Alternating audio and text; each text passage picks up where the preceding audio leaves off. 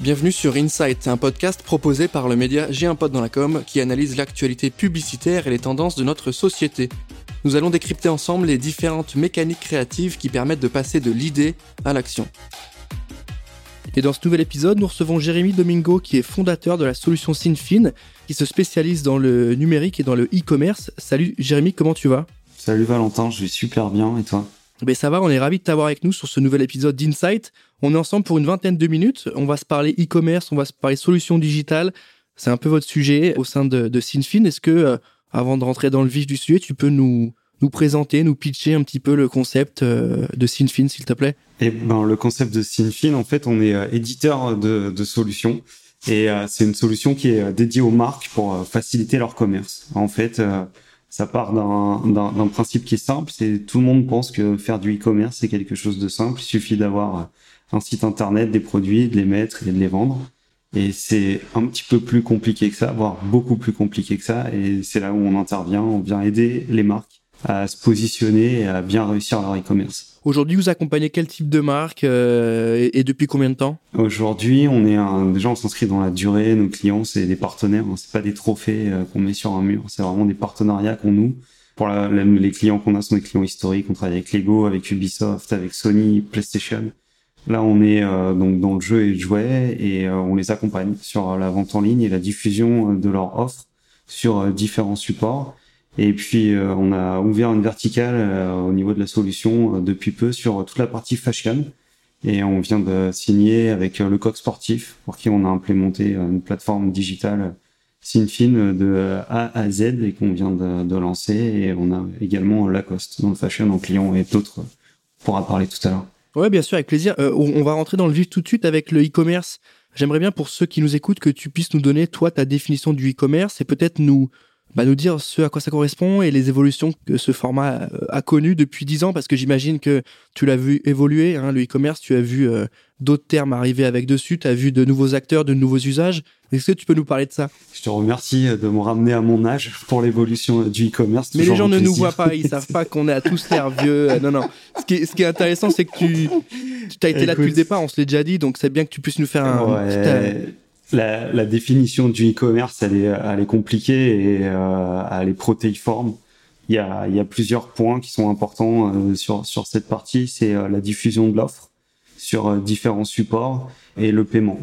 Si on prend sur les chiffres et les tendances, on a des prévisions qui disent, qui sont du Nasdaq, qui disent qu'en 2050, on aura 95% des ventes qui seront des ventes e-commerce si on regarde dans la réalité aujourd'hui, 2020, euh, on est plutôt entre 15 et 20% avec un point d'inflexion, c'est-à-dire qu'on a du mal à dépasser les 20% euh, du e-commerce, même pour pour les meilleurs, pour les marques historiques. Tout secteur confondu. Pour les éléments de, de contexte, surtout sur le fashion, mais qui sont des gros acteurs, enfin aujourd'hui du e-commerce. Sur euh, sur la partie évolution, effectivement, on est dans le e-commerce depuis assez longtemps et on a, on a accompagné des sociétés de e-commerce depuis 2008 on a un marché qui a complètement changé, évolué. En 2008. Pour recontextualiser, on était sur un marché à 20 milliards d'euros en France. On est 2020, on est sur un marché à 112 milliards avec 14% euh, en moyenne de progression annuelle.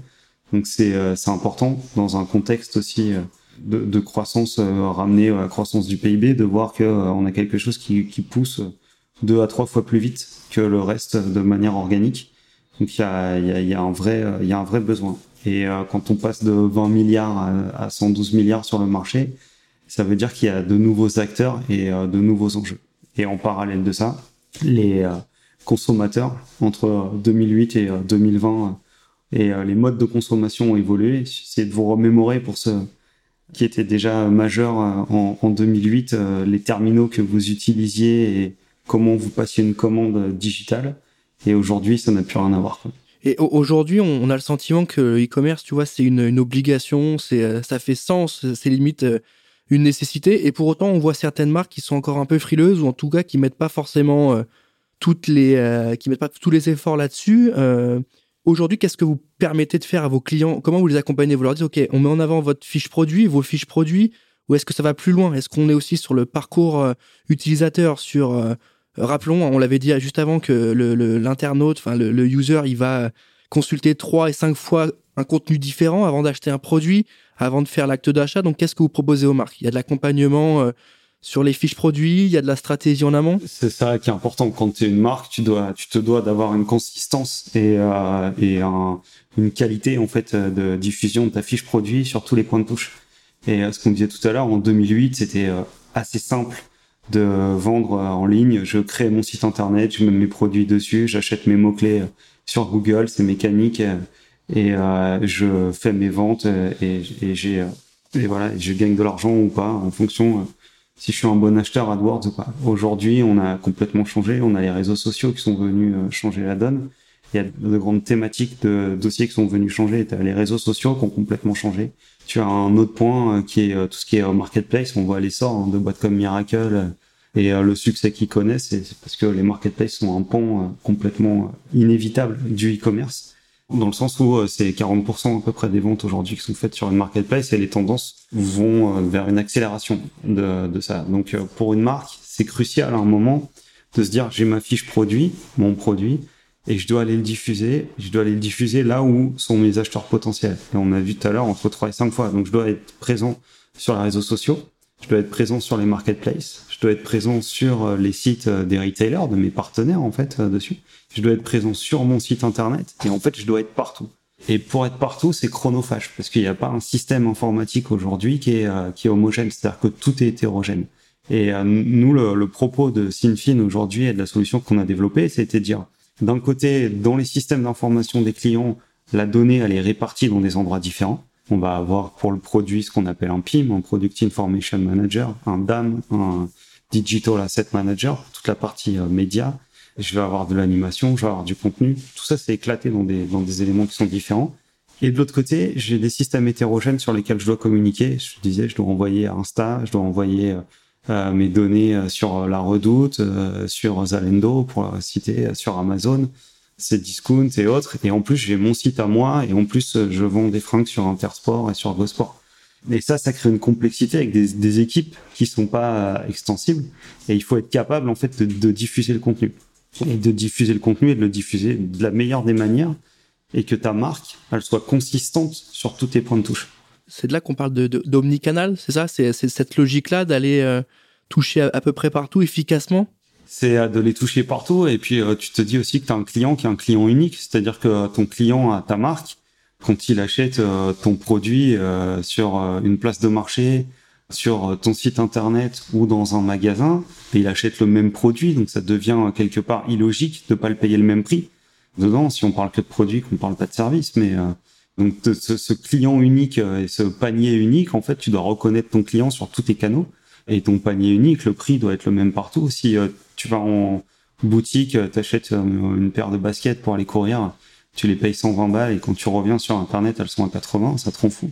Il y a un petit côté expérience de marque. Est-ce qu'il y a cet enjeu-là de, proposer au client, peu importe où il est, comme tu as dit, soit sur le site, soit la marketplace, soit sur un site dédié, est-ce qu'il faut que l'expérience proposée soit euh, optimale à chaque fois? Parce que tu sais, des fois, on peut se dire, bah tiens, sur Amazon ou un autre site, j'achète le même produit, mais bon, c'est pas trop l'expérience qui va m'intéresser parce que je sais où je suis. Euh, est-ce qu'il faut quand même garder un niveau d'exigence sur le fait que ce soit un produit qui est une marque identifiée ou ça varie en fonction de là où tu te trouves et que certains besoins sont pas aussi importants par rapport au site ou Amazon par exemple? Ceux qui réussissent euh, sont ceux qui mettent le plus de consistance dans leur image de marque et qui mettent le plus d'exigence dans la qualité de la fiche produit.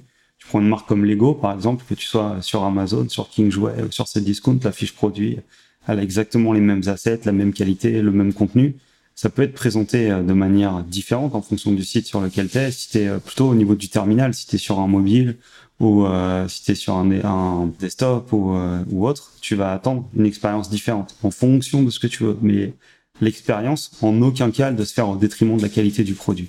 Et techniquement, quelles questions on se pose et on apporte quoi comme type de réponse quand on cherche à favoriser un parcours fluide et cohérent? Est-ce qu'on se demande est-ce que les équipes en interne du côté de la, marque sont assez euh, présentes? Est-ce que c'est à vous de les accompagner? C'est quoi les problématiques que vous avez? L'objectif, il est clair, un bon parcours, et comment vous faites? Nous, ce qu'on constate euh, déjà dans un premier temps, c'est euh, d'avoir que les, les, marques et les réseaux de vente puissent fonctionner la main dans la main et soient vraiment partenaires. C'est un point qui est clé pour vendre. C'est-à-dire que tout le monde a besoin de tout le monde. Les retailers peuvent pas vivre sans les marques et l'inverse, c'est vrai. Et pour ça, il faut qu'elles travaillent bien ensemble. Aujourd'hui, ce qu'on constate, c'est qu'il y a un vrai point de friction là-dessus sur la, communication, la diffusion de l'information entre les marques et leurs partenaires. Et souvent, on observe chez les gens avant d'arriver que le, travail se fait beaucoup de manière un peu ancienne avec un fichier Excel pour envoyer les fiches produits et un WeTransfer pour envoyer les photos. Et puis après, derrière, c'est un peu un système de police qui va se mettre en place pour aller voir si la fiche produit a été bien envoyée, si c'est bien intégré dans le site et autres. Et au niveau des retailers, il y a des nouvelles marques qui se créent tous les jours, donc ils intègrent tous les jours dans leur, dans leur système. Et c'est un travail qui est colossal.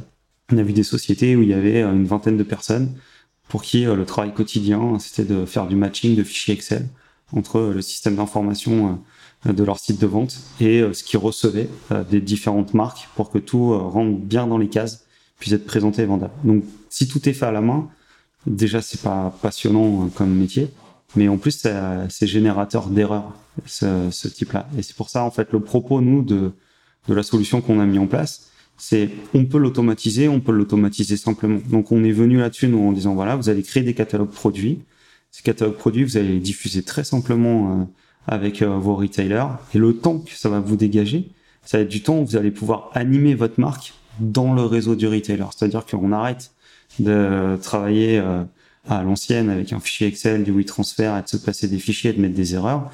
Et euh, on se concentre sur cette fois-ci de l'animation marketing. Et là, dans la plateforme, on a développé tout un système de, de jeux concours d'animation et, et c'est avec ça qu'on accompagne Sony en ce moment sur un calendrier de l'avant et sur ce type d'action. Bah justement, on va y venir hein, sur les jeux concours. C'est un, un, sujet sur lequel vous êtes plutôt euh, très bon parce qu'on le voit passer sur les, les contenus. J'ai un pote dans la com. Euh, concrètement, de ce que tu me dis là, les arguments mis en avant, c'est gain de temps, gain d'énergie, gain d'argent aussi? Bien sûr. Bah c'est après, euh, on n'a pas de, on bosse pas encore avec des philanthropes. Peut-être, on sait pas encore. Hein. donc ça viendra peut-être un jour.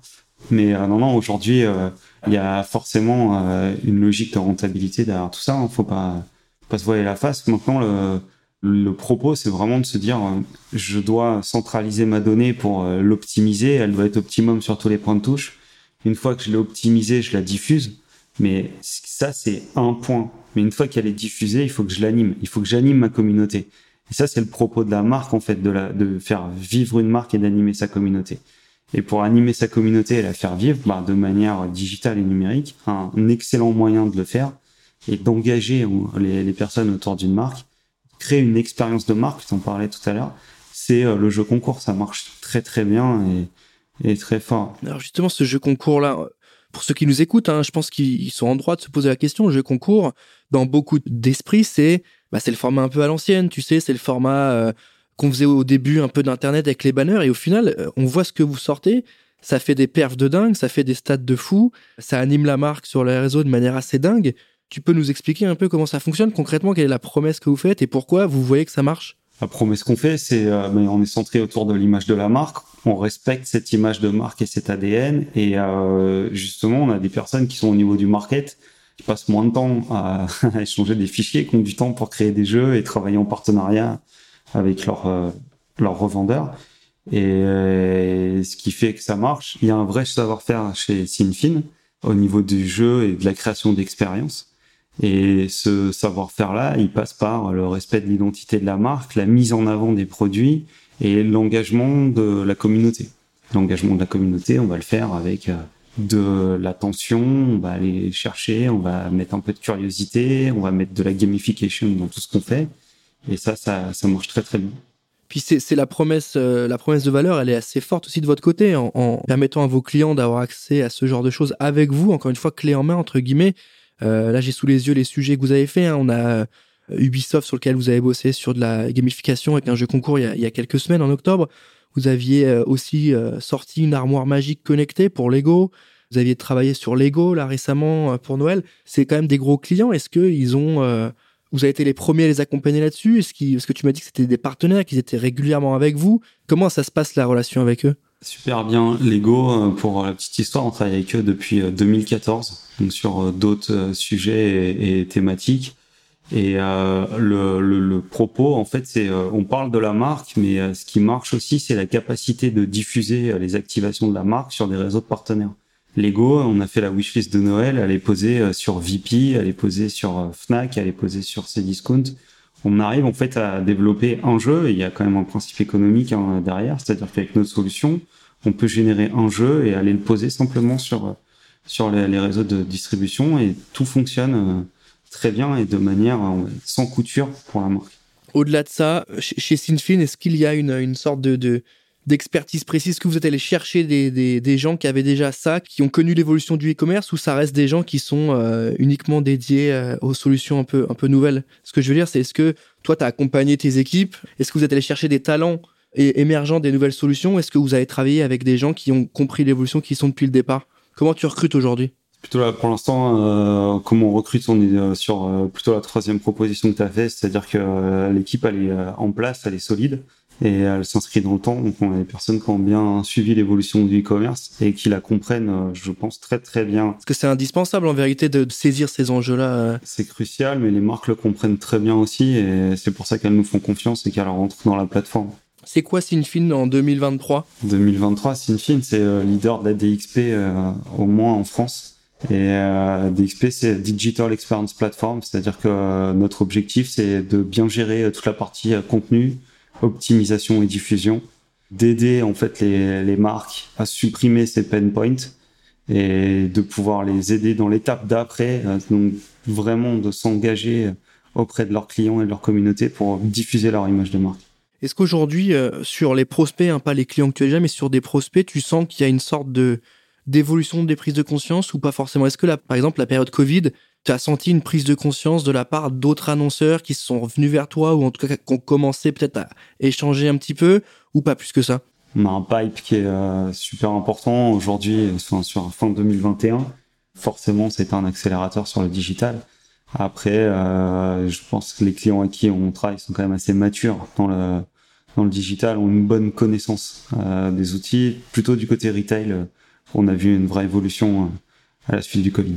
Jérémy, est-ce que vous, aujourd'hui, chez Sinfin, il y a des, clients ou des annonceurs cibles que vous aimeriez avoir ou une typologie précise de, prospects que vous avez? Il n'y a pas forcément de typologie précise dans notre solution. À partir du moment où on est une marque qui a une vocation à, se développer sur le digital et euh, qui travaille avec différents acteurs dans le digital, notre solution elle est euh, out of the box, compatible à 95% euh, aux besoins de la marque et il y a toujours une phase d'intégration dans tous les cas on vient se mettre dans le, dans le système d'information de la marque et euh, pour l'intégrer au mieux et qu'elle puisse bien diffuser sur, sur tous ces points de touche. Après, faut vraiment, on travaille vraiment avec des, euh, des entités qui ont des besoins définis de diffusion sur, sur le web. Est-ce que là, tu as euh, un exemple qui te vient en tête d'une OP qui, qui vous a marqué là sur les derniers mois ou la dernière année, qui était particulièrement efficace ou qui a, qui a fait la différence en termes de, performance? Euh, il y en a deux, euh, le coq sportif qu'on vient d'intégrer euh, complètement. On a rebâti toute leur plateforme digitale avec Sinfin, donc avec notre outil en moins de cinq mois. C'est-à-dire qu'on a ressorti, enfin on a réintégré toute la partie PIM de fiches produits, on a rebranché toutes les marketplaces, on a rebranché la boutique en ligne, on est en train de brancher les magasins. Donc ça a été pour nous euh, impactant comme euh, comme système. Et euh, c'est vous aviez Patrick il y a pas longtemps avec vous. Et c'est vraiment un succès enfin des deux côtés. Nous on est très satisfait le coq aussi de tout ce qui s'est passé et puis Lego qui est un de nos clients historiques où là on a explosé le record de de wishlist par rapport à l'année dernière pratiquement en un week-end donc on est hyper content de ça. Est-ce que tu sens qu'il y a des clients pour lesquels c'est un peu plus simple? Parce que là, c'est vrai qu'on a des exemples, tu vois, PlayStation, Xbox, euh, en tout cas les licences de ces consoles-là, euh, Lego, c'est limite des love brands, tu vois. Donc est-ce que tu sens qu'il y a des marques avec lesquelles c'est plus facile de faire des choses ou, ou qu'il y a une sensibilité plus forte, notamment au niveau des jeux concours ou pas? Jeux concours, un des éléments clés, c'est euh, qui va inciter. Hein, il y a toute la mécanique de jeu et après euh, il y a le lot principal, le money can buy. Et euh, je pense que n'importe quelle marque aujourd'hui est dans la capacité, avec un peu d'innovation, de créer, de mettre un money can buy, autre que Lego et, ou d'autres marques avec qui on travaille. Mais euh, ça fait partie de leur ADN, donc c'est vrai que c'est facile avec euh, une marque comme Lego ou avec Ubisoft ou avec le coq sportif de discuter sur du euh, money can buy et d'aller sur ce type de, lot. Il y en a d'autres pour qui c'est un peu moins évident euh, derrière, mais on les accompagne sur ces, sur ces points-là. Jérémy, on arrive à la fin de cet épisode. J'ai une dernière question avant de te laisser repartir. J'aimerais que tu me donnes deux, trois conseils pour les, les marques, qu'elles soient grosses ou petites, qui souhaitent se lancer sur, sur le digital et développer leur présence en ligne aujourd'hui. Et bon, écoute, pour euh, être bien sur le digital, développer sa présence en ligne, le, premier conseil le plus avisé que je pourrais leur donner, c'est d'utiliser notre solution, de venir bien centraliser leurs leur produits, d'avoir un espace avec une UX parfaite et euh, de pouvoir améliorer leurs fiches produits et de bien les travailler et de bien les diffuser. Au-delà de tout ça, bien travailler leur stratégie en fait sur le digital, savoir exactement où ils veulent aller, à qui ils veulent s'adresser, enfin d'avoir un travail de marque derrière et de market. Ouais, donc un vrai travail de fond sur le marché avant même de se dire euh, on lance nos produits, regardez déjà parce que c'est vrai que c'est tu sens que tu dis ouais c'est l'Eldorado le, le web tu vois mais euh, au final t'as pas forcément les clés et tu, tu arrives un peu vite il y, a, il y a deux choses. La première, c'est ouais, si t'es pas préparé quand tu vas vouloir aller vendre, si tu veux vendre sur les marketplaces, c'est chronophage. Donc il te faut des outils euh, dessus, d'où le propos hein, de notre plateforme. Et puis euh, et tu te retrouves à plus faire ton métier, mais à faire ton métier de, devoir faire de la traduction de fichier Excel vers un fichier Excel. Et ça passe de l'Eldorado à l'enfer en fait. Et ça c'est pas le c'est pas le propos. Et puis après, enfin le e-commerce, ça prend tellement de, de phases Enfin, y a, y a, on, parle, on a parlé de produits, on n'a pas parlé de logistique. Euh, il faut absolument euh, bloquer ta logistique parce que si tu vends et que tu peux pas expédier derrière les gens, hein, ton consommateur final attend le produit. C'est aussi une déception euh, absolue que de passer une commande et de pas être livré dans les temps ou, ou autre. Donc il faut avoir des, des systèmes hein, qui permettent de sécuriser tes stocks, de faire que quand tu as fait une vente, ben, tu vas être capable de la délivrer aussi. Euh, donc il y a, y, a, y a, tout un environnement qui vient se mettre autour du e-commerce où il y a aucun point qui doit être qui doit être négligé. Et c'est intéressant ce que tu me dis, Jérémy, parce que c'est vrai que typiquement la logistique c'est le genre d'élément qu'on peut mettre un peu de côté quand on pense à sa stratégie web et à ce qu'on peut faire en ligne. Donc c'est bien que tu nous le rappelles. Merci en tout cas d'avoir pris le temps de répondre à mes questions. Jérémy, on arrive à la fin de cet épisode d'Insight. Si vous avez des questions, n'hésitez pas euh, à aller checker sur le site. Il y a la fiche de Sinfin qui vient présenter toutes les réalisations que vous avez déjà pu faire les projets en cours, donc n'hésitez pas. Jérémy, encore une fois, merci à toi d'avoir pris le temps de répondre à mes questions. Merci Valentin. Je remercie aussi tous de nous avoir écoutés et je vous dis à bientôt pour le prochain épisode. Ciao